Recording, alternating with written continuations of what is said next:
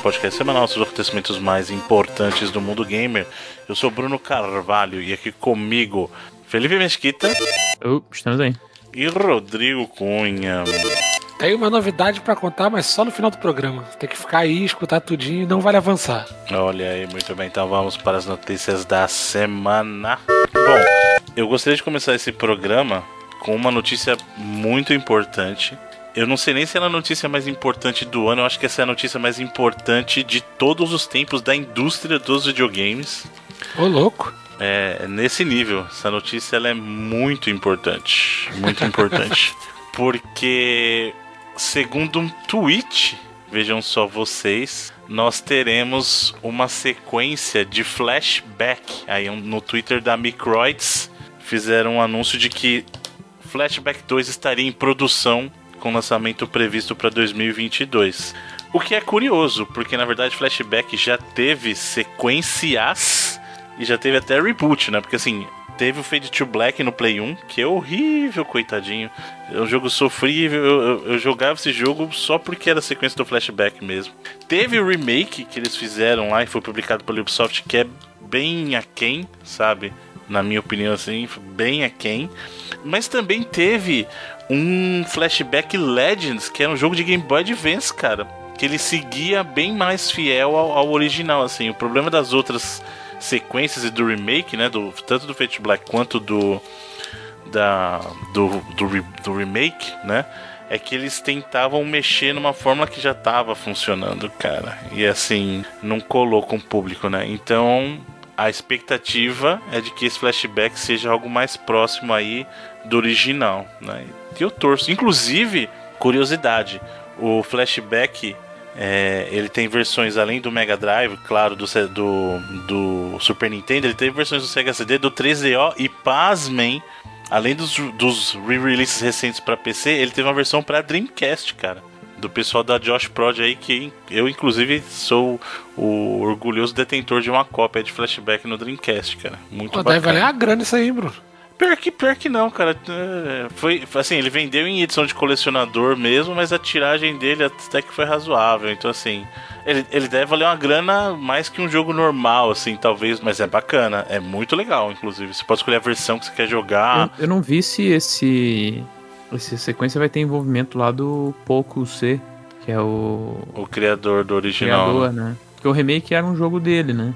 Sim, e por isso que decepcionou ainda mais a galera, né? É, mas eu, não, eu não, realmente não sei nem se ele tá em videogames ainda. É, é, como foi tudo por, por tweet, né? Assim, é. foi tudo num tweet e não tem muita informação além disso, além desse anúncio, né? Não, eles não entram em detalhes. Só que estaria supostamente em produção e que teria um lançamento previsto para 2022. Eu imagino que não esteja, porque se estivesse, eles colocariam nesse anúncio. É o tipo de coisa que você fala, sabe? Ah, é, um dos criadores originais, tal, tal. Provavelmente o que aconteceu é que eles adquiriram o direito de explorar a IP, né? E resolveram trazer aí uma sequência. Agora ela tá sendo publicada pela Microids, né? Isso. Que é outra publisher também da França. Então, por isso que eu não. Sei lá também. Mas é, pô, ele é um. É, o, o, o estúdio dele original, Delfine, lá fechou já há muitos anos, né? Sim. O remake já era outro estúdio. Quem é, sabe, no, remake era o Vector Cell, que era o outro estúdio dele, é, né? E o Delfine é que fez os Motor Racer no Play 1, que era de, de, corrida de. de jet ski, que era super famoso e tal. É, mas é realmente. Não, o Motor um... Racer era de corrida mesmo. O de jet ski é o Jet Moto. Ah, Jet Moto, é isso mesmo, é, tá certo. E Motor Racer era de moto. Era isso mesmo. Mas é, é curioso, né? Mas a, a, a, a Microids aí, acho que ela tem buscado algumas é, IPs francesas aí nos últimos anos para trabalhar, jogos que eram de outros estúdios da França, então até que faz algum sentidozinho aí, mas é, achei curioso assim anunciar desse, dessa forma, só um tweet e tal, só acho que só para gerar um, um é um engajamento. Buzz, né? Assim. É. Mas eu torço para que ele siga mais na linha do original mesmo, né? Tomara. Né? Que foi um clássico naquela época, eu lembro que todo mundo falava. Cara, ele é de verdade um dos melhores jogos de todos os tempos. Visualmente ele é impressionante pra época. Movimentação, é um tudo, cara. Jogão, é inacreditável. Né? Não sei que peso ele teria hoje, né? Mas. É por isso que é importante saber que linha que eles vão seguir, né? Mas eu acho que um na veia do original faria sucesso, sim, eu acho. É que eu acho que é o mais certo, né, Bruno? Porque como a gente tá falando aqui, a gente não sabe como o pessoal de hoje em dia receberia. Então agrada primeiro a galera que já é, é fã do jogo e depois vê quem você consegue agregar nisso. Né? Exato. Senão tu não agrada nenhum nem outro. Pois é. Quem quer abraçar tudo não abraça nada, na verdade. Não faz sentido esse ditado que eu acabei de inventar, porque nem existe esse de abraçar tudo. Mas tudo bem. Mas já falamos em abraçar tudo aqui, vamos falar então da Dona Capcom.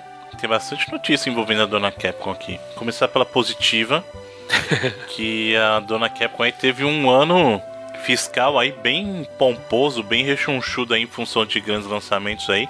E eu nem lembrava que Resident 3 tinha saído nessa nesse ano fiscal, a gente conversou em off aqui. Pra mim, ele já tinha saído tanto tempo atrás que já era do ano fiscal anterior, né?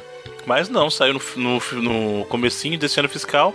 E o Monster Hunter Rise saiu no finalzinho desse. E isso trouxe um resultado muito positivo aí. A Capcom batendo recorde aí de, de resultados com esses dois grandes lançamentos. Me surpreende um pouco o Resident 3, né? Porque o pessoal desceu a lenha nele, mas o Monster Hunter não é, é. surpresa o nenhuma. O Resident né? meio que surfou na onda do sucesso do 2, né? Porque o 2 foi um jogão, vendeu pra caramba, a galera aumentou a expectativa do 3, que eu acho que saiu meio rápido demais. Poderiam ter dado uma polida nele e tal, botado, dado uma caprichada a mais, que foi isso que foi é, é, o, a grande crítica em cima dele, né? Mas vendeu. E vendeu bastante. É, ele, ele vendeu é, bem num ano assim, mas é, não tanto assim, sabe? Por exemplo, o carregamento total dele desse ano inteiro é menor que o carregamento só inicial do Resident do Resident 2, por exemplo, sabe? Entendi. Que era foi mais de 4 milhões, né? E acho que o 3 vendeu 4, o carregamento que a Capcom despachou foi 4 milhões. Mas o que chama a atenção também da Capcom é nesses últimos é, principalmente 3, 4 anos aí do Resident Evil 7 para cá, é como que os grandes lançamentos dela alguns deles continuam contribuindo muito todos os anos, sabe? É, o próprio Resident Evil 7, o carregamento inicial dele na, no, nos primeiros anos ali foi de é, entre 3, 4, 5 milhões e hoje ele tá com 9 milhões. Então, cada ano ele vende ali mais um, um milhão e meio, 2 milhões de cópias. O Monster Hunter hoje não precisa nem falar, né? É um jogo que passou de 17 milhões de cópias, é o jogo mais vendido da história Nossa. da Capcom. Mais o próprio Resident Evil 2, no último, no último ano fiscal também, um milhão e meio de cópias, sabe? Um jogo que já tem aí dois anos, né? E o próprio Monster Hunter, o Iceborne também, que é a expansão, também vendeu pra caramba. Então é legal ver que a Capcom tá conseguindo é, manter a, as pernas, né? Que a gente chama no mercado mesmo, dos jogos dela, vendendo bem de cara, tem um carregamento inicial legal. Mas ainda consegue vender um milhão, um milhão e meio de cópias, às vezes dois milhões no ano é, dependendo do jogo, né? Claro que tem alguns, por exemplo, o Devil May Cry, o próprio Resident Evil 3 aí, que não crescem tanto, mas ainda assim vende um pouquinho e tal. Mas é, é muito legal. E o, carregamento, a gente já, já, já, ficou sabendo que o carregamento inicial que a Capcom fez pro Resident Evil 8 aí também é mais ou menos é, comparado com os outros ali, acho que é, é 3 milhões, se não me engano. E aliás, a recepção do público Resident Evil 8, hein, tá bacana. O pessoal tá, tá curtindo também, né? bastante mesmo, hein? Então, é é legal ver a Capcom nesse, nessa fase, né? É, é louco pensar que quando a gente estava no começo da outra geração, né, da que passou, acho que a desconfiança era muito grande, né? Porque ela não vinha lançando meio que nada de novo, assim, né? O último grande lançamento que a galera associava era o próprio Resident 6, né, lá em 2012. E aí, comecinho dessa geração, tinha muitos remakes, né? É, remakes e remasters de novo, né? Não, mas não é mais remasters de remakes, né? Que foi ela começou remasterizando Resident Evil Remake, depois o Zero. O próprio Street Fighter V teve um lançamento difícil, né? Que foi um dos primeiros grandes jogos da Capcom na geração, mas com o tempo ela mostrou estar tá indo um patamar legal, assim. E jogos de apelo tradicional, vamos dizer assim, né? Tirando o Monster Sim. Hunter, que é o, o maior sucesso da história dela, que tem um pouco de elemento não um pouco, né? Tem uma, uma, parte importante, mas acho que não é essencial também. De multiplayer. O resto é jogos de, formato tradicional do que ela sempre lançou, né? E continuando tendo resultados legais. Então, muito da hora ver. E agora acho que o próximo passo é realmente uma nova IP, né? Que tem muitos anos já, já vai fazer 10 anos aí, desde a última. Mas tem o Pragmata aí que eles chegaram a mostrar no ano passado. Vamos ver se vai de fato sair no ano que vem. É, e, e, você falou importante, Felipe, porque ela tá conseguindo sucesso comercial e até com o público no single player, né? enquanto tá todo mundo remando aí pra uma maré mais aberta, jogos que talvez deem mais lucro com menos esforço assim é, criativo e tal. É, com certeza o, o, mercado de multiplayer, né, os grandes jogos que a gente vê mesmo, com certeza eles vendem mais, eles são mais monetizados, né, mas é, não é porque você é um jogo desse tipo que você vai ter espaço, né? Exato. Espaço também é um pouco restrito, então as publishers que conseguem trabalhar um pouco nos nichos acabam tendo um sucesso, né? A gente, a gente tá falando aí, por exemplo, do Resident 7, é 9 milhões do carregamento total, né? Com acho que metade disso sendo vendido fora do ano do lançamento, ou seja, teve descontos e tal. Mas é um número legal demais, assim, não é um número que é fácil ter, sabe? É, nem todo mundo é a Nintendo, que qualquer Sim. jogo vai, vai passar de 10 milhões aí. É um jogo que já teve no Game Pass também. É, então é. E que é outra forma de monetização, tá na PlayStation Plus Collection, né? Então ela, ela tem tido é, sucesso com esses jogos. Então, bacana e torcer pro sucesso do, do Village aí também, que já aparentemente tá, tá indo muito bem. A expectativa é ter um carregamento total, acho que de mais de 7 milhões, então provavelmente vai, vai acabar batendo aí com os anos. E vamos ver se ano que vem vai ter de novo, né? Porque a gente tá tendo Resident Evil todo ano desde 2017 é, praticamente aí, né? Acho que só 2018 mesmo que ficou. É, não teve, né? Que aí foi o ano do Monster Hunter. Mas é. Vamos ver se ano que vem vai ter Evil, remake do Resident Evil 4, que é o rumor aí mesmo ou não. Bom, e aproveitando o gancho de Resident Evil 8, eu tenho uma notícia que é um pouquinho menos feliz para Capcom, mas o diretor do filme O Exército de Frankenstein, eu não sei se é esse nome mesmo, fiz a tradução livre aqui, que é Frankenstein's Army, né, o Richard Raphorst, ou Raphorst, sei lá eu também, acusa a Capcom de ter copiado o design de um dos monstros do seu filme no Resident Evil. E eu vou dizer uma coisa para vocês. é igualzinho. É idêntico, é, Não, tem, não é. tem, nem como falar que não é, cara. Desculpa, não tem. Só paga a Capcom. Eu ia falar isso porque geralmente a gente tem esse cuidado, né? Ao afirmar esse tipo de coisa, porque não, é suposto, não sei o que, mas nesse caso acho que não tem nem o que. Não, não tem o que discutir, cara. Você vê o trailer, o, o trailer tem um, um trechozinho do filme que tem essa batalha com um monstro, né? E é igualzinho, inclusive o jeito que ele morre em chamas também é igual o jeito que ele morre no jogo. Então, assim, não dá, Capcom, essa aí não dá, velho. Essa aí você não tem nem, nem defesa.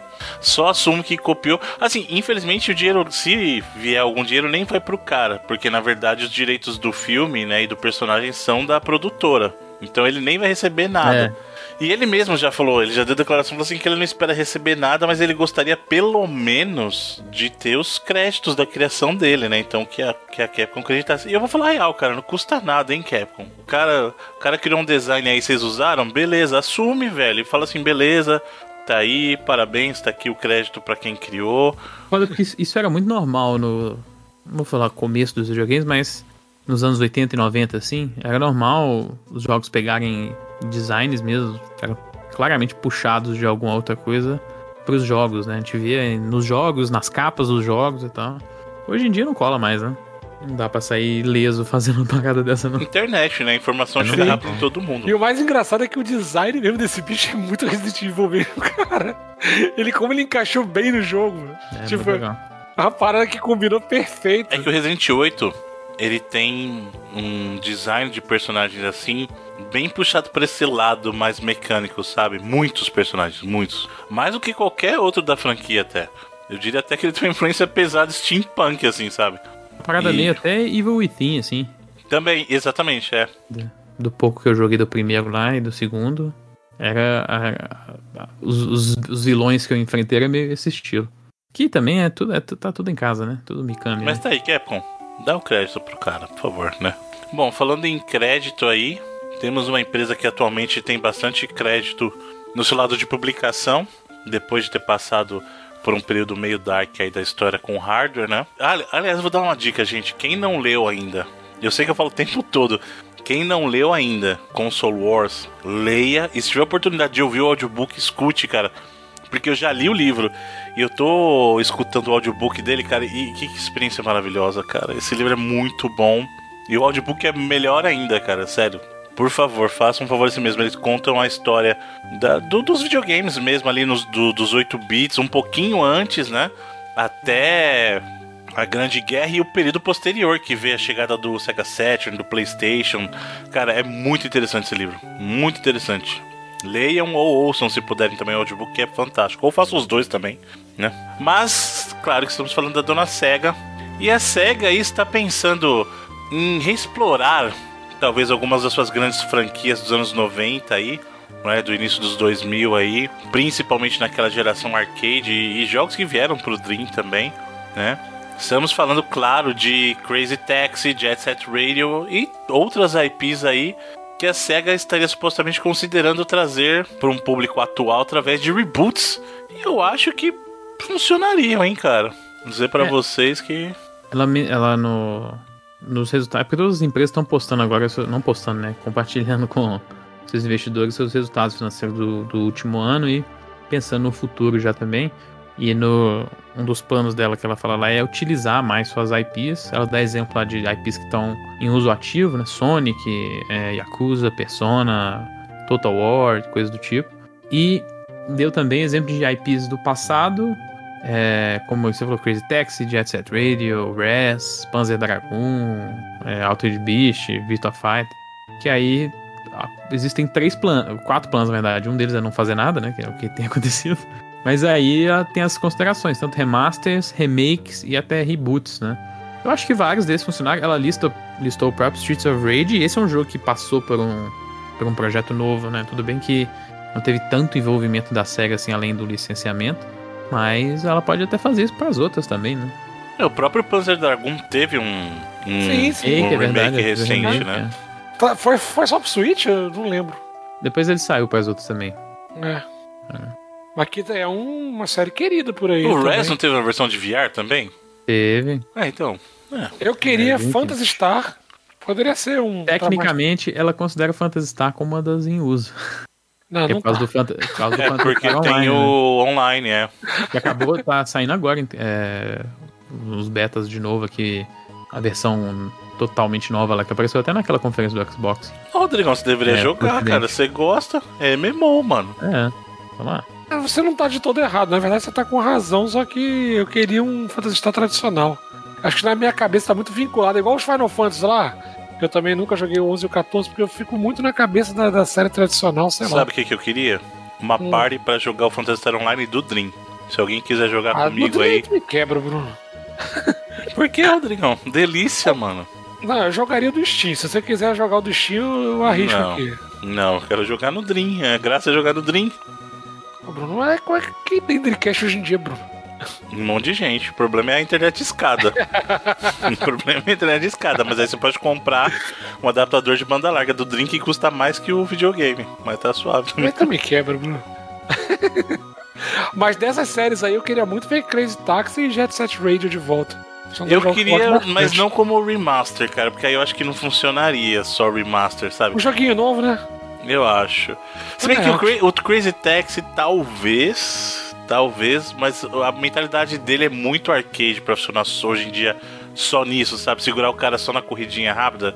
Ah, eu Não acho sei. que é justamente o contrário, Bruno, porque com a pro, é, proliferação que a gente teve aí do mundo aberto, dá até pra fazer umas brincadeiras com o Crazy Taxi aí é pegar algumas coisas tipo do, do Forza é, Horizon que tem Não, mas tô falando da questão de justamente fazer só um remaster, entendeu? Aí não funcionaria. Porque... Não, remaster não, é remaster não, tem que ser jogo novo. Tem que ser uma coisa nova, aí funciona. Imagina só que louco, o Crazy Taxi World, que aí você tem DLC com os táxis do mundo inteiro, cada um diferente, pô, da hora. Eles podiam pegar o Crazy Taxi e transformar num GTA. Não, aí não. é, ué pega, pega um, o motorista tipo o Trevor do GTA, só faz as coisas loucona. Acabou, mano. O driver é isso.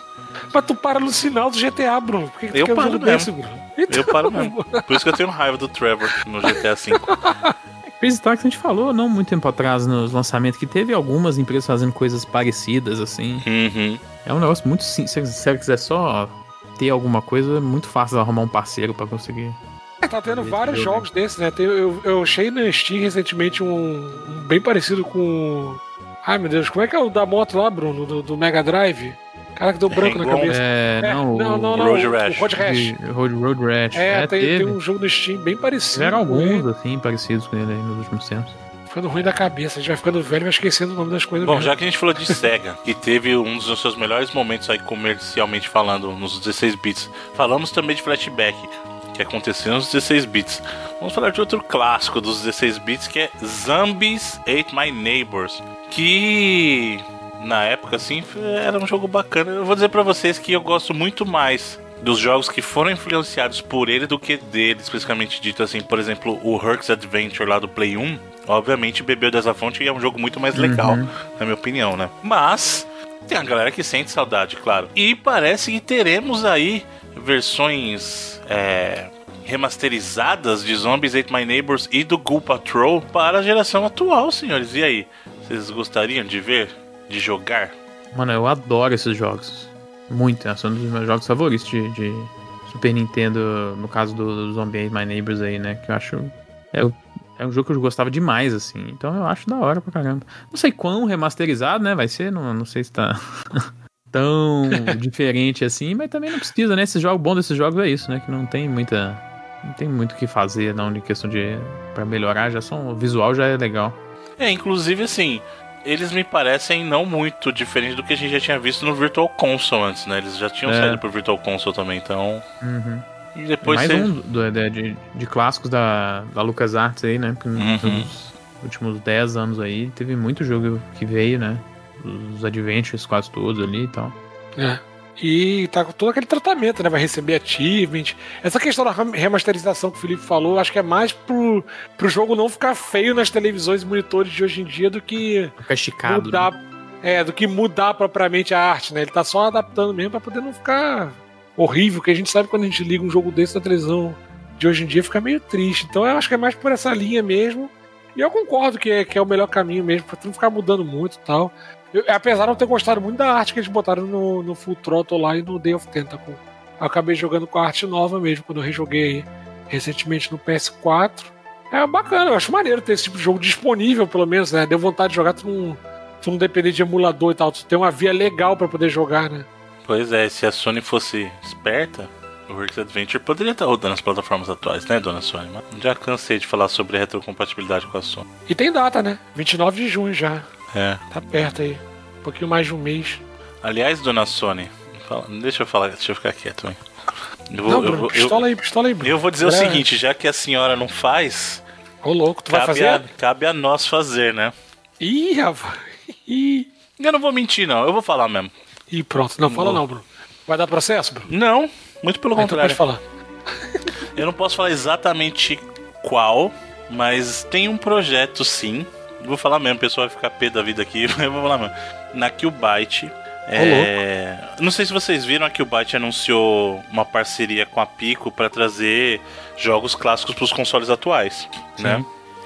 E isso meio que, que nos incentivou a buscar outras coisas. E eu vou dizer para vocês que é o seguinte: existem plataformas da Sony clássicas que estão na nossa mira. Então pode ser que as pessoas venham a ter acesso a alguns jogos clássicos da de Play, aí Play 1 e até alguns posteriores através, talvez tudo isso por enquanto é, está em negociação através da gente aqui, quem sabe.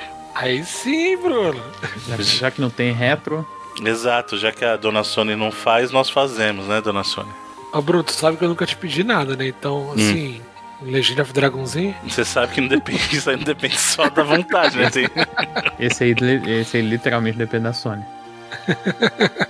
Então não adianta. Eu tava num vídeo interessante esses dias aí que tem, hum. que eu hum. achei no YouTube, que tá, eles estavam meio que pensando assim, refletindo por que, que não teve um Legend of Dragon 2, né? Porque o primeiro fez um sucesso.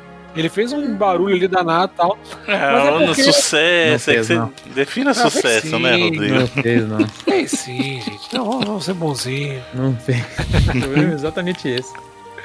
É porque eles acabaram sendo, é, assim, segundo o vídeo lá, eles acabaram indo para outros jogos naturalmente mesmo, né? Tava com o início da produção do, do PS2 e tal, e. É que ele, ele era um jogo que. Ele era um dos poucos RPGs First Party que era de um estúdio interno, né? Que ele era do Japan Studio. Isso. E que a gente falou aqui que ele é um, era um estúdio que mudava muito, né? Então.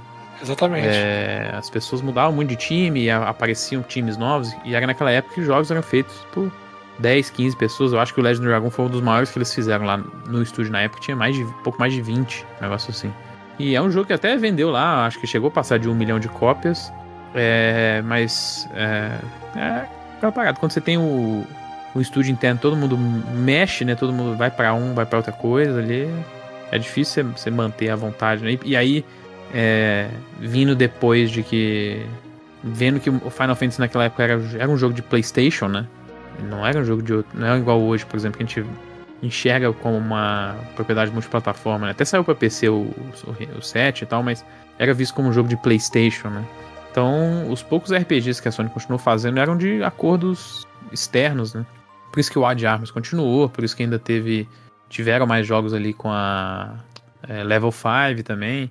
Agora de RPGs internos, nada saiu além, além disso praticamente, né? Então, tem muito a ver com primeiro com o, a, o que, que era aquele estúdio, o Japan Studio, e também com os outros jogos de RPG que chegavam na plataforma que não dependiam muito de ser first é, party ou não. Mas tá aí, e eu digo mais para vocês, podem começar a se acostumar, porque eu sei que muitas empresas aí estão trabalhando nessa vertente aí, viu, de trazer jogos clássicos para os consoles atuais aí. Então, fica ligadinho, né? Vai chegar muita coisa, tem muita coisa chegando aí. Eu fico realmente triste com a Sony toda vez que a gente comenta sobre retro, sabia? De verdade, tá notar, cara. Bruno. Cara, a Sony é a empresa em termos de história dos videogames, a empresa ativa no mercado de consoles, ela só não tem a mesma história que a Nintendo, cara, mas o tanto de jogo clássico que ela tem é, é triste, velho. É triste ver alguém negligenciar a própria história desse jeito, mano. Eu fico triste, triste de verdade, real. E, e não fico triste por mim. Eu fico triste pelas pessoas que não terão oportunidade de experimentar isso aí e tem que recorrer à pirataria. O tanto de gente que tem vontade, esse é o problema. O tanto de gente que tem vontade de dar dinheiro pra Sony. Pô, mas a gente não tem que ficar triste que ela não tá ganhando dinheiro, não. Tá, a gente tem nada a ver com isso, não. Não, eu tô triste pelas pessoas, entendeu? É, você falou que se as pessoas quiserem usar, elas vão usar. Elas têm outros meios de. Cara, é muito triste usar isso, e jogar. velho. Azar ah. deles. Deles, no caso, a Sony. É. Bom, vamos ficar puto de vez mesmo. É, PlayStation Plus vai aumentar no Brasil. Parabéns todo mundo aí. eu, já não, eu já não achava que valia a pena quando tava mais barato. E aí o preço da PlayStation Plus aí vai subir até 34%. É um reajuste considerável, hein? É, é bastante. Não entendi, desculpa. Bastante. O anual vai de 149 para 199, né? Exatamente. É, é o 34% aí eu acho que deve ser no mensal, né? Deve ser o ajuste maior, mas até você pegar no anual aí, é um aumento que incomoda, né? Não é pouca coisa, não. Mas é, acho que tem mais a ver com a realidade daqui do que qualquer outra coisa, né? É. É o preço que a, a live subiu no, no ano passado também, né? A live uhum. Wood, por exemplo. Então, é uma pena mesmo. É uma pena real. É, a real é que tá tudo subindo, né? Gente Sim. comentou do, do, da subida Sim, do WoW e tal. Não tem como não. Evi... Tipo assim, não sei, não tem como evitar. Aposto que tem como evitar, assim, vários desses aumentos aí, se uhum. eles quiserem. Porque é foda que a gente. A gente teve o, o, o relatório que saiu da Newzoo agora lá durante o Big, né? Que é o Brasília. É Brasília Indie Games, né? Não é isso que significa o acrônimo do Big? É Brasil Indie Game Festival. Big isso. Festival é Brasil Big, Indie Game Big Festival. Festival exatamente. É, que aí, todo ano sai durante ele, né? Um reporte. E o Brasil é o 12 maior mercado de videogame do mundo, né? Então a gente não merece. E acho que. E com esses, todos esses problemas que a gente tem, primeiro financeiros mesmo. Uhum e segundo, de uma certa falta de apoio é, dessas empresas no que se diz a localização de preços mesmo. Sabe que é difícil algumas coisas de, de preço, mas, pô, a, sensação sempre que dava, né? Dava para fazer alguma coisa a mais. Dava para pensar um pouco mais aqui em questão de localização de preço, no, no sentido. Tem suporte a jogos, tem, tem localização nos jogos, tem é, suporte técnico, mas, pô, pensar no preço daqui tudo bem que ainda é mais barato do que se você converter o preço em dólar para real, né? Mas é fora da realidade do, do poder econômico daqui, né? Sim. É, é, é, triste pensar nisso, mas é infelizmente é uma, é como o Rodrigo falou, é uma subida que vem acontecendo em todas as plataformas. Né? O, é, a própria Live Gold subiu para exatamente esse preço, hum. acho que em outubro do ano passado, se não me falha a memória aqui. O único que ainda não teve um reajuste é, desde que ele sa saiu, eu acho que é o próprio Game Pass, né? acho que ele continua no mesmo preço, se não me engano. Eu acho que hoje, se eu pegar, for pegar uma conversão direta assim, ele tem uma conversão direta um pouquinho menor do que tem a Gold e, no caso agora, a Plus também. Não agora, é. né? Porque vai subir em julho, né? E é aquela história que dá para colocar, não dá? A Plus não dá pra ficar acumulando, botar uns anos lá? Dá, dá, dá. Eu acho que eu vou fazer isso, cara. Se porque... alguém quiser, é. porque, vou ser sincero, é um serviço que eu curto, tá? Eu acho, eu acho a Plus bem honesta, assim. Acho que ele melhorou bem nos últimos É, anos. assim. melhorou, cara, mas pra mim, por exemplo, não justifica, porque eu não sou um cara que fica jogando muito online. Já começa por aí. Eu acho que a Plus hoje justifica pra quem tem Play 5, por exemplo, por causa da Collection lá do. do, do como é que é? Classic PlayStation Plus Collection? Como é que chama lá o. No Play 5 lá? O Plus Collection, whatever lá. Que são jogos do Play 4 no Play 5. Alguma coisa assim. É, eu acho que justifica. Pra essa galera que tem um Play 5, acho que justifica. Pro meu caso, especificamente no Play 4, não. Nem a própria Gold justifica. Pra mim, só vale a pena, no caso, eu pago, entre aspas, a Gold, porque eu tenho a Gold dentro do Game Pass. Aí justifica pro meu uso, por causa dos jogos do catálogo do Game Pass, né? E, e a tem uma vantagem que eu sempre falo da Gold comparada com a Plus, é que os jogos que são de retrocompatibilidade, você mantém mesmo É. que você não seja mais assinante. Então, só do catálogo que eu tenho, por exemplo, de 360 da geração anterior, ele tem muita coisa, né? É, isso é tipo legal. assim, eu acho que isso tem a ver mais com algum, algum problema de sistema que eles tiveram lá no começo. Ah, que não consegue validar a volta, né? Tipo, Exato, é. Mas é, virou, virou um benefício bom pra caramba. Também tem Sim. muito jogo 360 que Sim. é digital aqui no, que eu peguei pelo Xbox One e tal, por causa disso. Tanto que mesmo que eu não jogue, todo mês eu vou lá e entro Pega só todos, pra. é. Porque a biblioteca é biblioteca, vem pra mim. Você Pode entrar. É, eu acho que a Plus melhorou bem no- nos últimos Uhum. tempos. Acho que até Eu também acho. vendo o esforço que eles têm feito para alguns jogos de Play 5 saírem já na- no serviço. A gente teve alguns jogos novos em questão de ins, alguns jogos que, por exemplo, estavam recebendo versões de PlayStation 5 é, otimizadas e que na data que essas versões otimizadas saíram, chegaram no, no console, né? Ou chegaram na- no serviço na- da Plus. Mas ainda pensando no- no- exatamente nessa proporção de, de valor para nós aqui, ainda não acho tão bom assim, não. Acho que o único serviço que hoje que eu não ficaria sem é o Game Pass mesmo, mas é, tendo assinado a Plus mais ou menos no último ano aí, eu, acho que foi ok, mas não tenho certeza se eu ah, renovaria, não. Depende, depende muito de se eu for pegar um PlayStation 5 ou não. Acho que até pra quem tem um Play 4, tá valendo um pouquinho menos a pena aí do que pra quem tem um Play 5, no caso. Mas tem o lado bom da dona Sony que a gente sabe também que quando se trata de first party, aí ela domina, principalmente quando se trata de novas IPs, né? Isso aí eu já falei que hoje a gente tem todas as empresas têm grandes jogos first party, mas a, a empresa que eu vejo investindo mais em novas IPs first party é a Sony, né? Disparado. A mais que a própria Nintendo. A Nintendo eventualmente lança um ou outro novo, mas a gente sabe que os first party de qualidade da Nintendo que você pode contar são aqueles clássicos desde sempre, né? Desde os anos 80, Mario, Zelda, Mario, Zelda, Mario, e não tô reclamando não, porque são jogos quando saem são todos excelentes, nada menos que excelente. E a Sony tem essa coisa de que de cada geração você vê um, uma IP nova que, tipo, explode a tua cabeça, ou ela consegue reinventar suas franquias, como ela fez com o próprio God of War, né? É, de maneira É. maravilhosa aí. E parece que as coisas não vão parar. A Sony, na verdade, já, já tem projetos grandes no caminho, mas eu não imaginava, inclusive, que fossem tantos, porque segundo aí o anúncio, a Sony estaria trabalhando em 25 novos jogos para o PlayStation 5 e metade desses seriam IPs novas, né? É teve, Então- teve uma entrevista essa semana com a Wired, né? Que tem de vez em quando do nada brota uma com eles assim, eles estão virando quase que um PR da Sony aí, de forma esquisita. Mas é. Sempre tem ali, ó, aí sempre tem o Jim Ryan, e aí no caso tava o Herman Host nessa entrevista também, que é o, hoje é o chefe da, do First Party, né? Na PlayStation Studios. É o que ele falou, que tem mais de 25 jogos em produção pro PlayStation 5 no momento, né? De jogos First Party, com quase metade deles sendo novas IPs. Já teve uma nova IP lançando algumas semanas atrás aí, com o Returnal, né? Foi bem recebida em questão de, de crítica. Não sei tanto de vendas assim, tá, tá meio difícil de saber. Mas é, é legal isso, né? Pensar que na, na última geração tiveram várias muito legais, né? Uhum. Horizon, que a gente sempre menciona aí como uma das melhores, o próprio Ghost of Tsushima, é, o Death Stranding é uma nova IP Sim. bizarra, eu acho que por mais estranha que seja e, e que às vezes tenha decepcionado alguns, assim, alguns fãs do, do Kojima talvez, eu acho que super válido um jogo tão diferente daquele, assim, é, a gente ter, ter vindo. E uma parada que eu também sinto falta às vezes são jogos que tem um fim, sabe? Que eles são só um. Eles não são feitos para ser uma franquia exatamente. É, caso do, por exemplo, Last Guardian é um jogo assim que ele tem um final e acabou, é aquilo, né? Uhum. Os jogos do Eda no geral. É, próprio Until Dawn, que foi uma nova IP, é um jogo que é aquela, aquela história ali que inclusive tem várias versões, né? Dependendo do, que você escolher. Eu, o próprio Death Stranding, acho que ele tem um final, né? Ele, tem- ele não necessariamente é, precisa de uma sequência.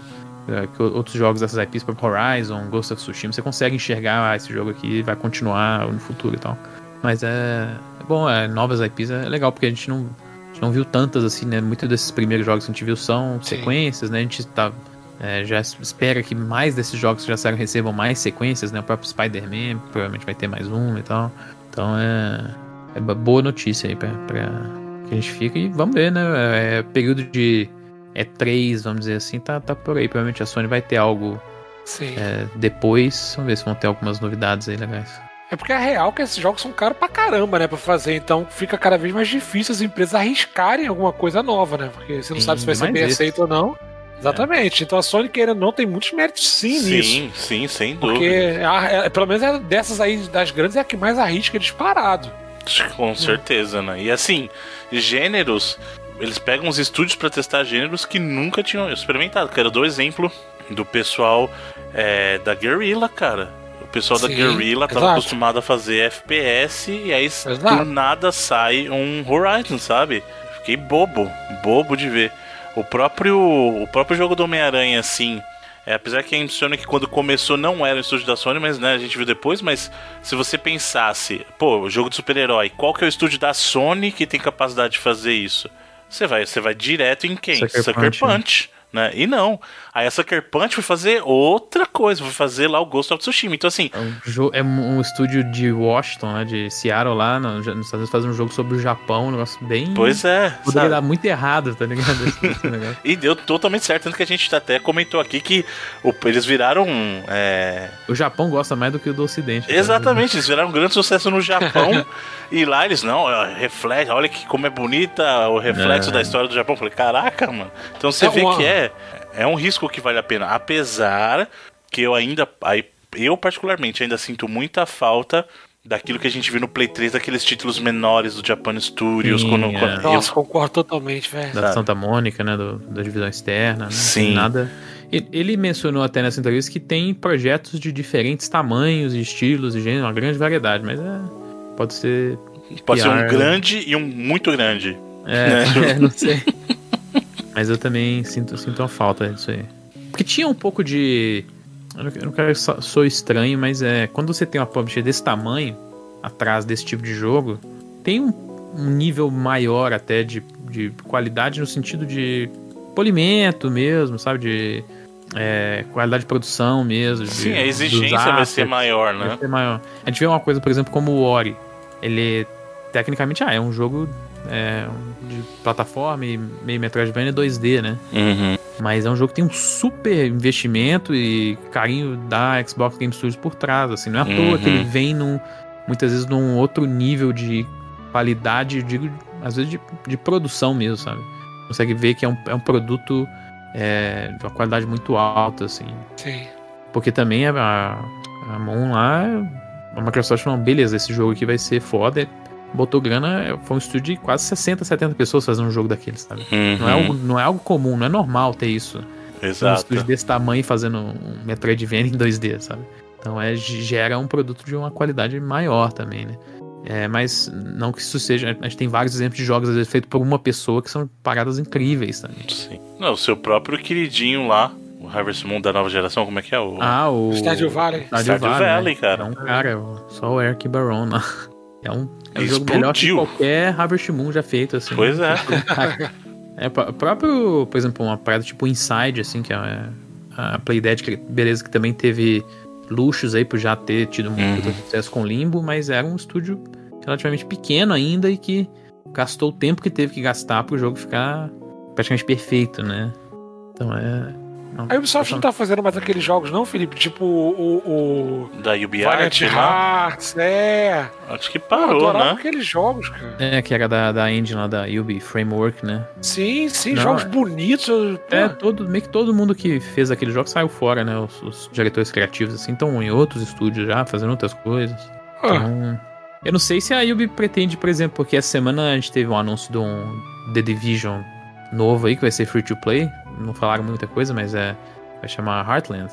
E que embaixo dele tava assim, a Ubisoft Original. né? E aí a Ubisoft esclareceu que a partir de agora todos os jogos feitos por estúdios internos vão ser chamados de Ubisoft Original. Que me chamou a atenção porque tem muito tempo que não tem um jogo da Ubisoft que não é interno, sabe? Uhum. Eles pu- publicavam jogos é, de fora, como o Bruno até mencionou ele, o Outland, que foi um jogo da House Mark até, que acabou de publicar, acabou de despachar o, o Returnal, que era tipo um Metroidvaniazinho também e tal, então... Que era bem bacana também. E é o bem legal o dele. jogo. E tem um tempo que a Ubisoft não publica nada de, de fora desse- dessa forma, assim, sabe? Geralmente, nos últimos, principalmente na última geração, praticamente só jogos feitos nos estudos internos, né? Então pode ser que até ela vá buscar coisas menores, assim, ou de. Porque a gente tá tendo mais uma vez um, um ressurgimento grande de estúdios novos, independentes, que estão querendo fazer projetos grandes, assim, não de Uhum. 200, 300, 400 pessoas, mas tentar fazer jogos com nível de qualidade AAA, com estúdios de 50, 60, 70 pessoas. Tá tendo uma ressurgência disso, e pessoas saindo de grandes estúdios e formando novos. A gente falou da própria Jade Raymond recentemente, então é, talvez pode ser jogos desse tipo também, mas a gente tá num, num momento onde tem. é, os jogos estão cada vez mais caros, mas tem muita grana em questão de publishing aí pra ser usada, né? Tem, tem muitas publishers oferecendo uma grana bacana pra galera fazer jogos aí, então tá num momento bem legal da indústria nesse sentido é, de, de desenvolvimento mesmo. A gente tem vários tipos de jogos sendo feitos e é, de vários tipos e de vários escopos, assim. Só aproveitando esse gancho que você trouxe do The Division, uma notícia pra galera que é fã de Destiny aí. Mais um, entre aspas, vazamento de feature aí, né? Depois do, do famoso é, Raid para 12 pessoas aí, dos criadores de Raid para 12 pessoas. Chega, vazou o meu multiplayer cross-platform. Vocês ficaram sabendo dessa? Não. O Destiny 2 habilitaram, não sei por que cargas d'água, antes do tempo, o multiplayer cross-platform. E aí a, a Band o que, que fez? Em vez de declarar, não, a gente vai fazer o patch agora, a gente vai fazer o patch eventualmente, enquanto isso joguem aí. Eu acho que eles estão usando isso como te- beta teste, É, mano. né? É, Deve ser mesmo. Porque eles tinham anunciado já, né? Que ia rolar eventualmente Isso, não, que ia rolar, eles já tinham anunciado, só que não era pra ter habilitado ainda. Aí do nada, ih, gente, Tem o botão sem querer aqui. Apertou sem querer, que, que coisa. Ó, não tá valendo ainda. A gente vai fazer um patch pra corrigir isso aí, tá? Mas quem quiser ir jogando enquanto isso, vai jogando, cara. E aí, pra quem quiser aproveitar, Destiny por enquanto está com multiplayer cross-platform. Corram. Eu acho isso uma boa desculpa pra jogar Destiny, hein, Sr. Felipe Mosquiteiro. Ah, é, vambora. Apesar de que a gente tá jogando na mesma plataforma, né? Não, mas aí agora o Rodrigo pode jogar É também. isso que eu ia falar. aí, é uma tá desculpa vendo? pra eu jogar, na Olha aí verdade. que beleza. É uma desculpa Ele- pra ele todo tá no- mundo jogar. Deixa eu até ver o negócio aqui. Não, tá ele é de graça, da- filho. É free to play o Destiny 2. Ele tá em qualquer lugar que você quiser. É, no, no Game Pass tem algumas expansões lá, mas é, ele é de graça. Mas ele não tava. Ele sumiu do, do aplicativo da Blizzard? Não, da Blizzard Sumiu, não, cara. Que sumiu. loucura. Ele não é mais aqui. Já não é Não. mais faz tempo lá. Da, a parceria da, da publicação da Activision já foi faz tempo já. Ele, aí ele saiu daí e foi pra Ele tava no Steam. Steam, né? Deixa eu dar uma olhada no Steam aqui. Você pode baixar em qualquer lugar, Rodrigo, de graça. Não, eu tô ligado, Bruno. Mas- Vai na, na band.net. Band.net. é. Destiny. Destiny 2 gratuito pra jogar. Aí, mano, tô falando. Se você não quiser jogar na Steam, você pode jogar no Stadia também. Aí não dá. São 66 gigas, que beleza. É menor que os joguinhos free to play por aí, tá vendo? Só se for o Warzone. Exato. não é não. É menor, é menor que o Warzone, é assim. E vale a pena, hein, mano. A gente deveria jogar, hein. Jogar e fazer live pra galera, isso aí, combinado. Do Warzone ou do. Não, do Destiny, né? Para. Ué, Bruno? Vai ser legal que você vai estar começando um personagem novo, a gente vai fazer. a- Eu, é que o, o Felipe não gosta, mas eu gosto muito de andar pelos ambientes matando inimigo normal. Eu sou o cara do, do dia a dia, entendeu? Eu nem ligo se a gente não tá em strike, não tá em raid. Vamos normal, vamos andar pelo cenário, vou te ajudar, Rodrigão, Não, vai de lá. boa, mas é porque as, as, as- as- principalmente as rates são tão bem feitas que é os bagulhos que eu acho mais da Ah, o hora. Bruno, Sim. ele acabou de, de descrever perfeitamente o que é jogar um MMO. E vai querer falar que não gosta de MMO. Mas eu não gosto do compromisso do MMO. O mais tem próximo que eu cheguei de um MMO. MMO foi o Destiny, que é um, é um FPS de. É um MMO em formato de FPS. Mas não, é, não tem compromisso. Tem compromisso se você for fazer raid, essas coisas, né? Mas isso deve ter no Destiny também, pô. Tem, tem raid no Então. Destiny, tem strike. Vamos jogar que você vai, vamos jogar que você vai gostar. Vamos jogar que você vai gostar, Vamos, quando é que certeza. você vai instalar o Oi? Não, que WoW, mano. Tô falando de Destiny. Mano, é WoW, mano. Eu vou pagar assinatura pra ficar jogando, você é louco? Tem essa ainda. Eu até queria jogar Final Fantasy XIV, eu queria jogar. Mas pagar mensalidade aí não rola, mano. Aí Mas não a Final. Fantasy XIV não tá com aquela parada de que é, só as últimas expansões que, que estão cobrando as paradas? Não, você não paga o jogo, eu acho, mas a Eu assinatura vou você pesquisar, eu, É. eu vou pesquisar, eu vou pesquisar sobre isso porque. Eu Tava sempre quis, cara, sempre quis ter uma guilda de alguma coisa, entendeu? Mas esse negócio de ficar Ah, então eu vou falar aqui que eu tava afim de criar a guilda do Reload no WoW, viu? Não, mas vamos pro Destiny primeiro, aí depois a gente vê o que, que Não, faz. porque Vamos- volta e meia tem a galera que me manda mensagem sobre o WoW lá no, no Twitter e tal. Eu acho maneiro. Inclusive, um abraço pra todo mundo que mandou mensagem aí na última semana. E eu acho maneiro, cara, esse tipo de Sim, pô. comunidade, É. saca? Olha, Ah, Mas o povo tem que voltar a jogar, porque a maioria das pessoas que mandam mensagem fala Então, que tá pararam vendo? de jogar. Vamos no Destiny, que Destiny é certeza que já tem pelo menos dois. Eu e o Felipe aqui já, tá vendo? E aí depois você vai curtir, você vai ver, a gente vai matar umas aranhas gigantes, vai ver como é da hora matar as aranhas robô. Melhor boss do mundo, mano. Ele funciona com funções, tipo, um é tanque, eu vou, eu vou dar um, vou até dar um, um spoiler pra galera aqui que curte. Eu gosto tanto da aranha robô do Destiny que todo jogo que eu fizer daqui pra frente Vai ter, né? No, tem que ter uma aranha robô. no Mars tem o. No Mars tem uma aranha e tem robôs, entendeu? tipo, Chega a ser só uma vírgula aí, né? E exatamente. não um traço. Mas quem garante que não tem uma aranha robô também? Quem garante? Hã? Hã? É, Então. Mas é sério, baixa aí o Rodrigão pra gente jogar Não, e a galera sério, pede no Twitter. botar. Vou então botar, isso, vou botar. pode? Vamos, pô. Eu tô falando sério. Felipe, você vai jogar? Destiny? É. Já tá baixado aqui só. Sempre, aí, ó, tá vendo? Não, É- eu vou botar pra baixar no Steam. Aí só falta eles tirarem o crossplay, mas se eles tirarem o crossplay, eu pego no Xbox também. Não, mas eles, isso aí vazou acho que essa semana, então por enquanto tá tranquilo. O patch não vai chegar tão cedo, não. Pode ir, de boa. Beleza, então. E pra sessão de notícias é isso aí. Com isso, vamos para os vídeos trailerês com o senhor Felipe. Quem vai trazer os vídeos? Ou o senhor Rodrigo? Quem traz os vídeos pra gente aí?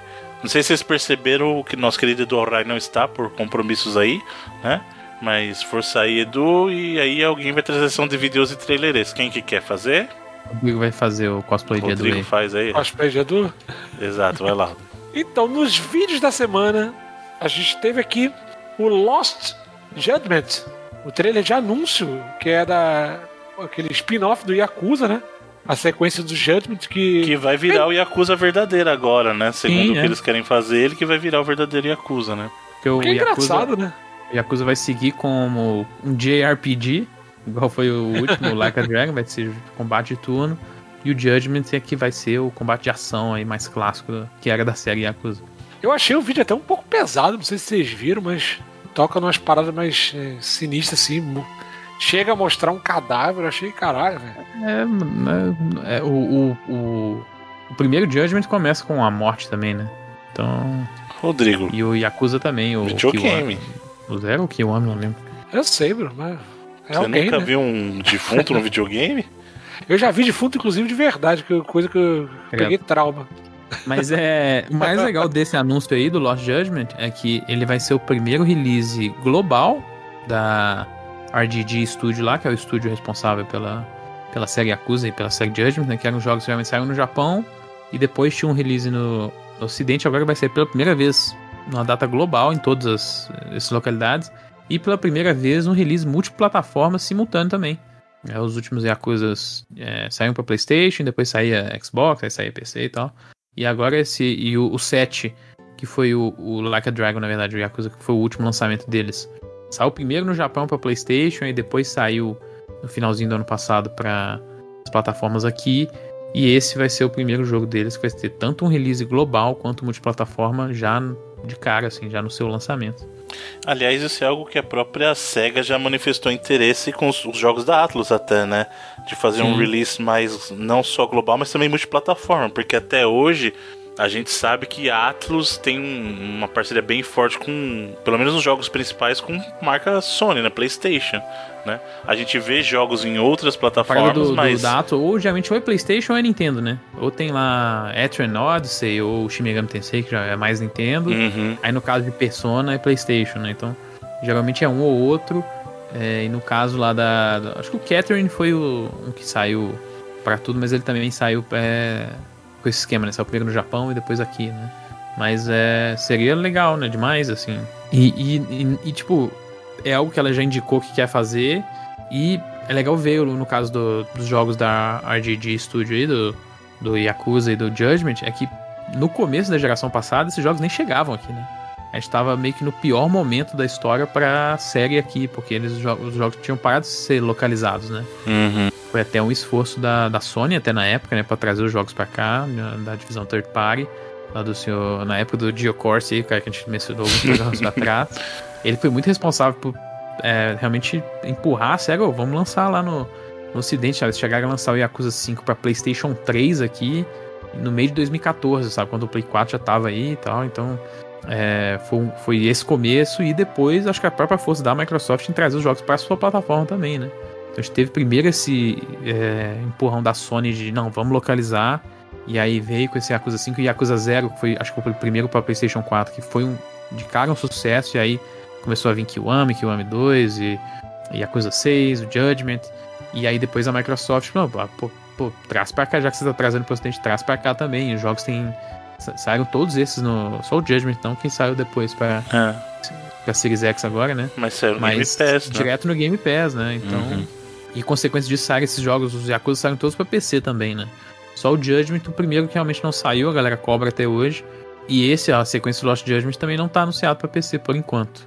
É, lançamento aí PlayStation 5, 4, Xbox Series e Xbox One com lançamento em setembro. Hein? E faz sentido a SEGA querer fazer isso, até porque assim, quem compra PlayStation não vai deixar de comprar só porque vai sair no outro um Persona, é. por exemplo. Né? Então, assim, é, é, expandir o seu público. Inclusive, eu ainda acredito em, em Persona chegando para a Microsoft aí no, no Game Pass para galera jogar um Persona 5, seria muito legal mesmo, né? Chegando no Xbox aí. E quanto mais gente tiver acesso ao jogo, melhor, cara, porque os jogos da Atlus são jogos fantásticos e tem muita gente que acaba não jogando por causa de não ter acesso à plataforma, né? Uhum. Hum. A gente viu com o caso do Persona 4 na Steam, né? uhum. né? baita sucesso. Sim. E era um jogo que tava mais reservado ainda, porque ou era no Play 2 ou era a versão do Vita, no né? Vita. Então... é um jogo que saiu em 2007 no Play 2? É, ele já tinha o PS3 já. Eu não sei se é 7 ou 8, é um dos últimos jogos principalmente grandes assim do Play 2. Então. É, eu acho que o Persona 4 é de 2008, se eu não me engano, a versão do Play é. 2. Se eu não me engano. É isso mesmo. 10 de julho de 2008, é. segundo o Google aqui. Então. Não era só que já tinha PS3, né? Já tava, já tava se Ele proliferando tava... já. Né? Ele já tava querendo recuperar, já, já tava com uma situação péssima. Isso. já tava. Ah, talvez esse joguinho vai pra algum lugar. Bom, e segue aí, segue aí, senhor Rodrigo. Já chamar é, Temos mais vídeos aqui. Não, temos mais vídeos, temos mais vídeos. Nós temos um videozinho que saiu para comemorar o novo campeonato do Flashpoint 3 de Counter-Strike, que é um daqueles vídeos que bem estilizados, né? Que usa bastante do Parallax. Eu diria que é uma animação, mas não é uma animação porque não é, tu não tem movimento em todas as peças do vídeo, né? Tem mais é mais uma movimentação simultânea com peças estáticas, saca? Mas é, é uma animação, pô. É, tá é um, estilo, né? Eu digo um estilo de animação. É. Não é uma animação tradicional, como a galera conhece, né? Isso que eu quero dizer, no caso. E é um vídeo bem da hora, uma música maneira tal, mostrando os times. O campeonato começou no dia 10 e vai até o dia 30. E não é um daqueles campeonatos milionários, sabe? Dá, dá só, só entre aspas, né? Mas dá 50 mil dólares de premiação aí distribuído entre os times. Ele lembra muito aqueles campeonatos mais antigos, antes do, do esporte virar essa febre que é hoje em dia. Então, bem da hora o videozinho. Eu curti e resolvi trazer aqui pra sessão. Nós temos também o vídeo do, uma apresentação de um personagem que ficou. que o pessoal tentou fazer um daqueles mistérios que todo mundo sabe quem é, né? Que é a aparição de Rambo no, no Call of Duty, tanto do Cold War quanto do, do Warzone. Que a gente vai ter a edição do Rambo aí como skin. Não confirmaram ainda o nome e tal, mas tá muito óbvio se você ver o videozinho. É um videozinho curto, né? Um teaserzinho de 13 segundos. E a legenda dele é Become War. Dia 20 de 5, semana que vem, né? Da gravação desse, desse, desse podcast, quinta-feira que vem. Você vai ter provavelmente o Rambo disponível para Call of Duty Warzone e Cold War. Combina, né? Esse é um daqueles que a gente pergunta como é que não aconteceu antes, na real. É, combina mais com o próprio do que com o próprio Mortal Kombat, que é o jogo que ele apareceu primeiro. pois é. é verdade. Mas legal.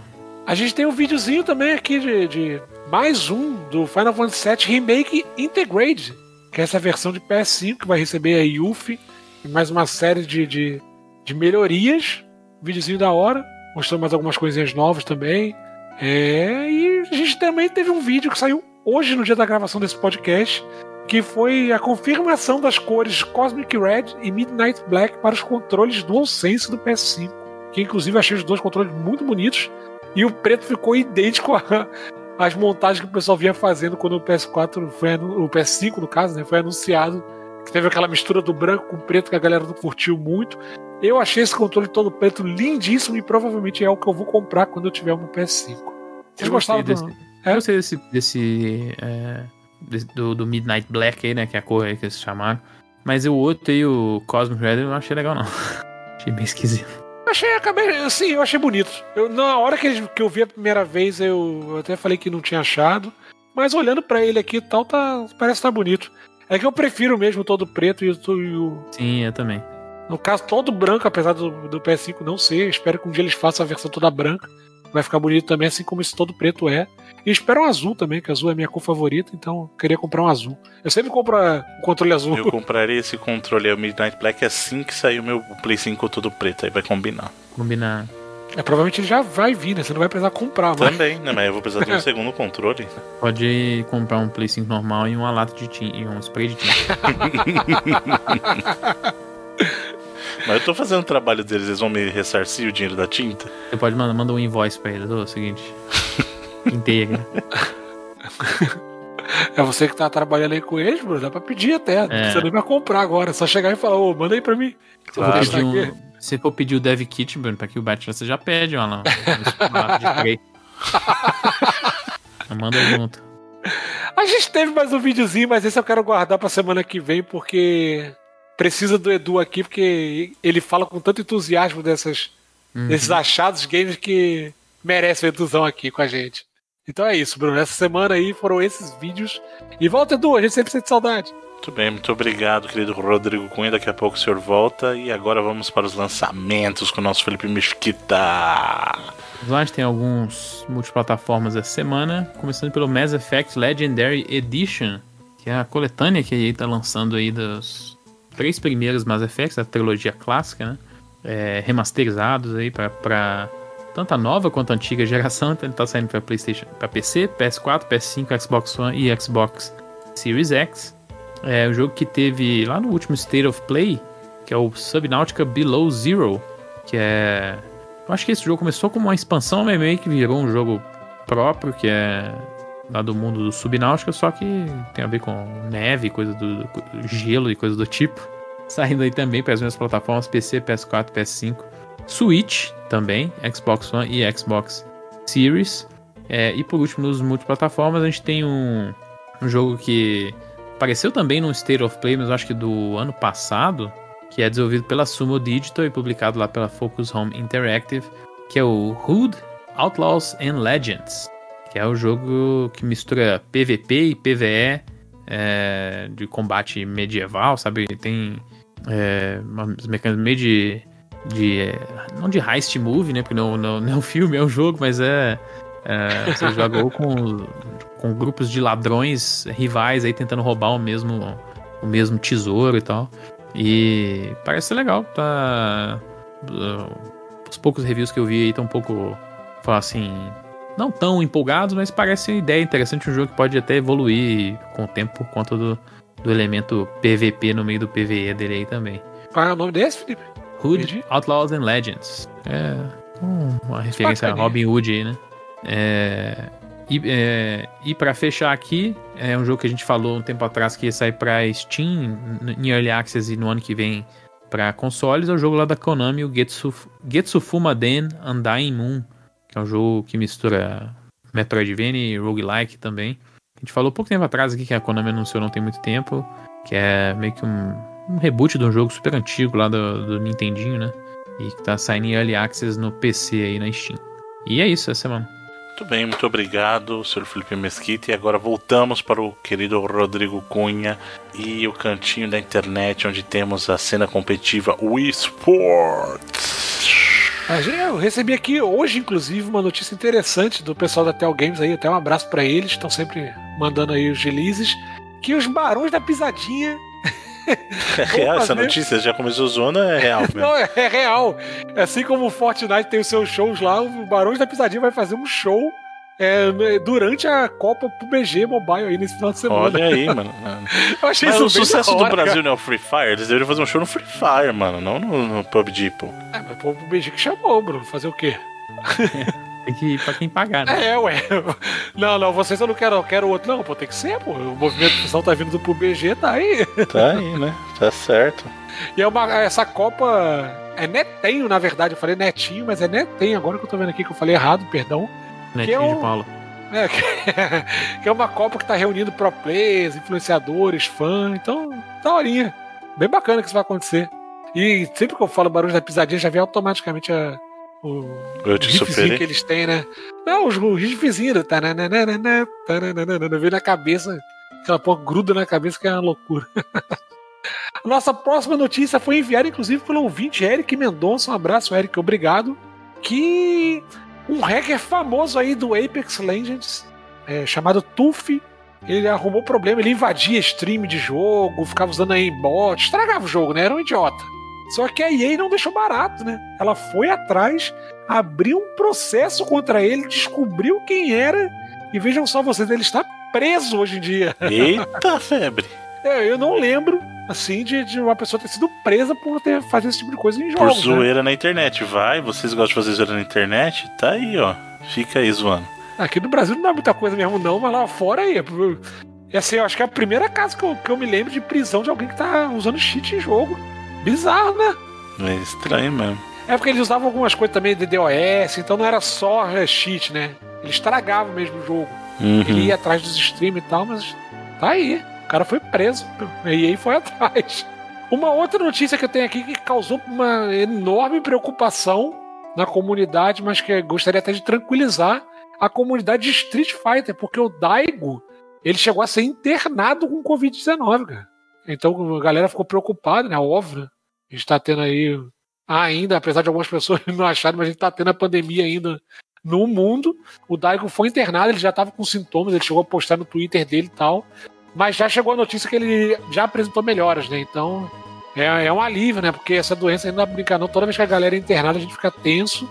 E o Daigo é a lenda, né? É a Street lenda, Fighter. né? É o, talvez o jogador mais famoso aí de todos os tempos de Street Fighter. Então fica aqui nosso desejo de melhoras para ele. A galera deu um data mine aí no, no patch novo do Fortnite. E tudo indica que o, aquele modo PVE que já foi anunciado, né? Daybreak, tá com, com possivelmente aí a sua data de lançamento próxima. Ele pode acontecer em breve. Ainda não foi, foi anunciado, né? não tem nada oficial.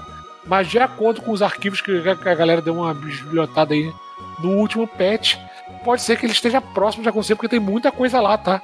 Inclusive, ele é um PVE bem mais robusto do que os eventos single player que teve recentemente no jogo. O Felipe que chegou a jogar aí o PVE do, do Fortnite lá no início. Não sei se será uma parada robusta, será uma parada pequena, mas. Não, era bem grande, mas acho que não tinha nada a ver com isso aí, não. Era, era bem. bem grande mesmo o Save the World lá. Ah, é? Era, era. Porque era, Ah, era um então- jogo, né? O Fortnite era aquilo. Sim, sim, sim. Mas eu só, É. só não, eu não cheguei a jogar, né? Então não sei o ele tamanho era que bem tinha. grande, mas é, eu não sei como é que ele ficou depois, mas ele era algo. Ele tinha uma campanha mesmo, no sentido de é, missões diferentes e tal. Então ele era bem, bem robusto. Mas, por exemplo, os, os- alguns poucos modos PVE que tiveram pouquíssimas coisas assim, né?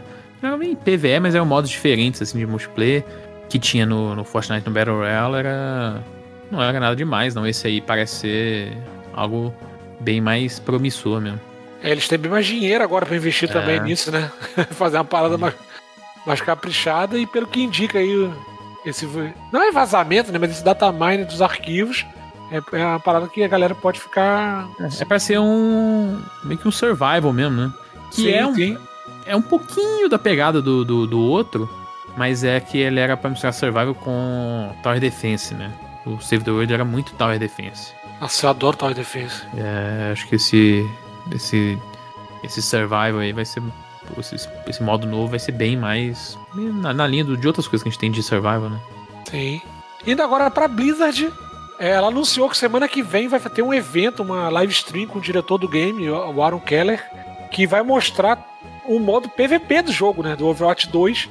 porque gente, até agora a gente só viu bastante coisa sobre o modo PVE, mas as novidades sobre o modo PVP ainda estavam meio obscuras e na semana que vem fiquem ligados que vai ter essa live stream com, com o diretor e eles vão mostrar du durante duas horas aí bastante novidade, mudança no que você vai encontrar no Overwatch 2. Então a comunidade aí fica ligada. É, vai ser possível assistir nos canais oficiais aí da Blizzard, tanto da Twitch quanto do YouTube, às 4 horas da tarde. Eu só não peguei o dia, ó. Ah, 20 de maio, tá aqui, 20 de maio, peguei sim. Tava anotado, só esqueci de falar. Então, 20 de maio, daqui a uma semana, 4 horas da tarde, horário de Brasília. Quem joga Overwatch e tá afim de assistir, fica ligado que vai ter a live aí. E para fechar, falar um pouco de Final Fantasy VII, é, The First Soldier, o Battle Royale que, que foi anunciado em fevereiro. Que a gente tava meio sem novidade até agora, né? Se você quiser testar o beta, saiba que você já pode procurar os canais oficiais aí da Square e se inscrever até o dia 27 de maio. Que quem conseguir o beta, né? Vale lembrar que não é todo mundo que, que se registrar vai conseguir o beta, mas já está aberta aí a inscrição. Se você conseguir, é, vai conseguir aproveitar aí antes de todo mundo. Esse curioso Battle Royale, tô bem curioso o que eles vão fazer. Ele se passa 30 anos antes né, do, do dos eventos do Final Fantasy VII. Então, fica guardando aí. Se você conseguir é, realizar o cadastro, vai receber um aviso do Google Play.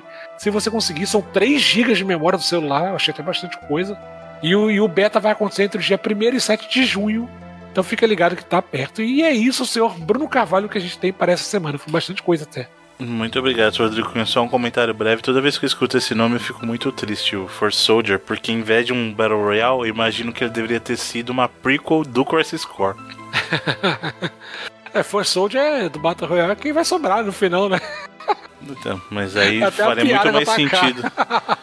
faria muito mais sentido no contexto aí do, do Crisis Core, uma prequel do Crisis Core, mas vamos lá. Muito obrigado, Sr. Rodrigo Cunha, e com isso concluímos o nosso trabalho essa semana. Muito obrigado aos queridos, queridos amigos e amigas gamers. Lembrando que o Reload, este programa que você escuta, é apenas uma parte do todo, você encontra lá no nosso site, que é reloading.com.br.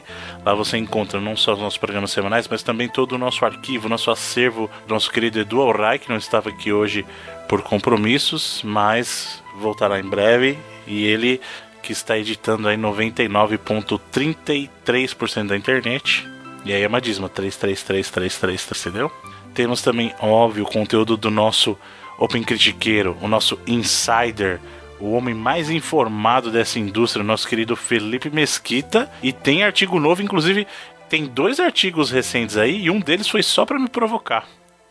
Pode falar pra galera qual que é o mais recente lá, o da Sony.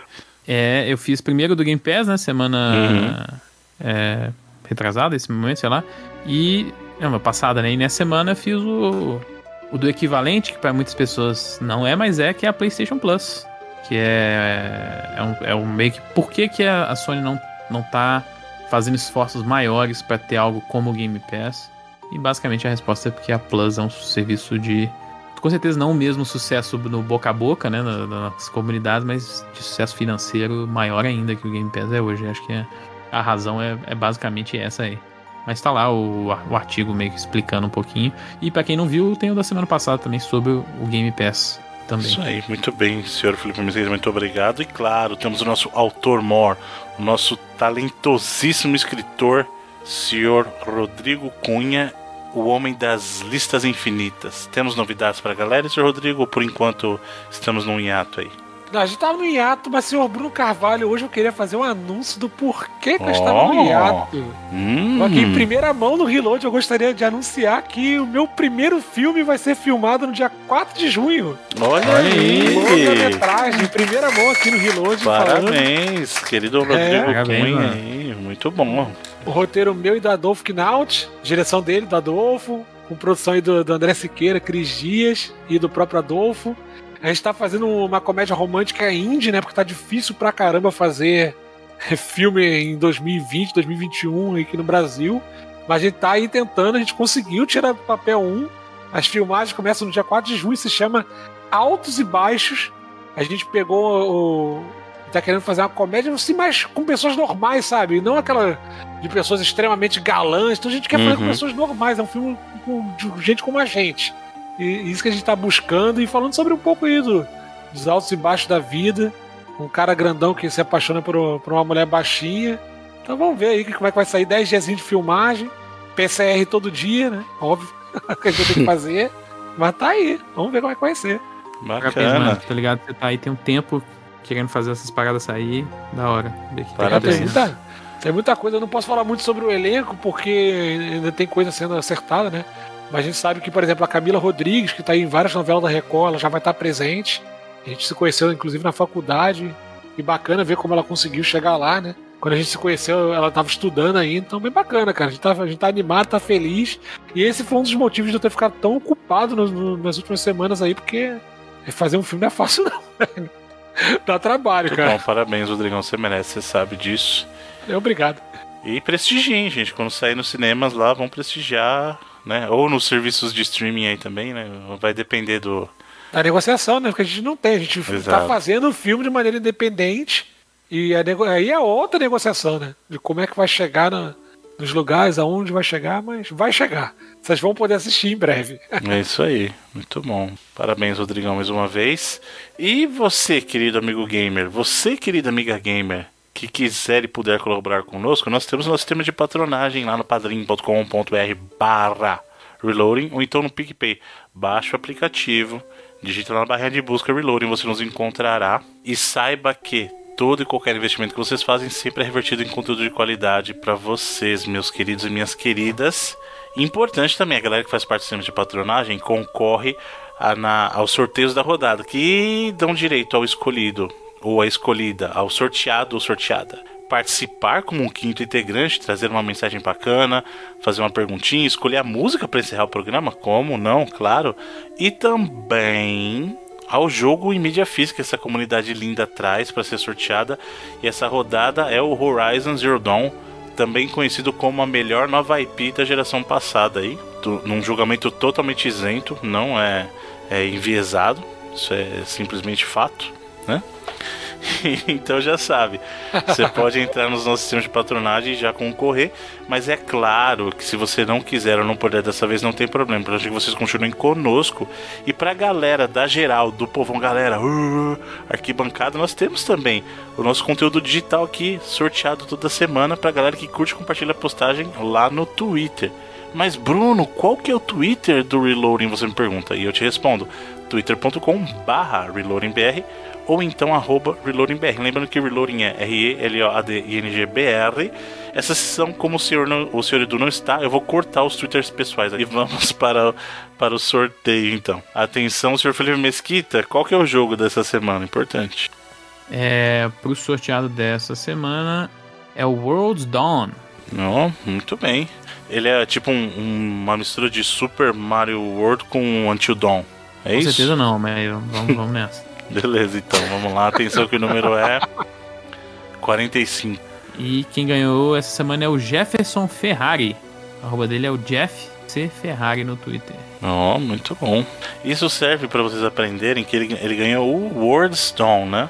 Isso. Isso serve pra vocês aprenderem, provavelmente é do PC. Aí você fala assim, pô, mas se eu ganhar um jogo do PC, o que, que eu vou fazer porque o meu PC não roda? Cara, é, essa é uma das, das grandes vantagens, mas que também é uma desvantagem do PC. Porque assim, lá é uma plataforma aberta, você pode jogar nas mais diversas configurações, mas para você acompanhar é um investimento um pouco mais alto. E bota um pouco nisso, viu? Exatamente. E aí você sabe, por exemplo, comprar uma placa hoje em dia, principalmente que o pessoal fica minerando Bitcoin aí, fez subir o preço das placas de vídeos, né? Então tem essa ainda. Mas, cara, seja uma pessoa consciente. Se não consegue comprar um PC, compra um console, porque pela performance que você consegue num console, se você fosse montar um PC para ter aquilo, acabaria saindo muito mais caro. Então, tenha consciência, sabe? Principalmente nos tempos que nós estamos vivendo, porque planejamento financeiro é algo que a gente não aprende, mas deveria exercitar sempre na nossa vida para evitar que no futuro a gente acabe é, perdendo o controle da nossa situação. É assim, cuide do seu dinheiro, porque senão é muito capaz de qualquer mancada aí você se ferrari. Tá vindo o Bruno Coach aí do nada. Né? muito bem, muito obrigado. Para a Tava próxima semana. anotando, Bruno, o que você tava falando Né? aqui.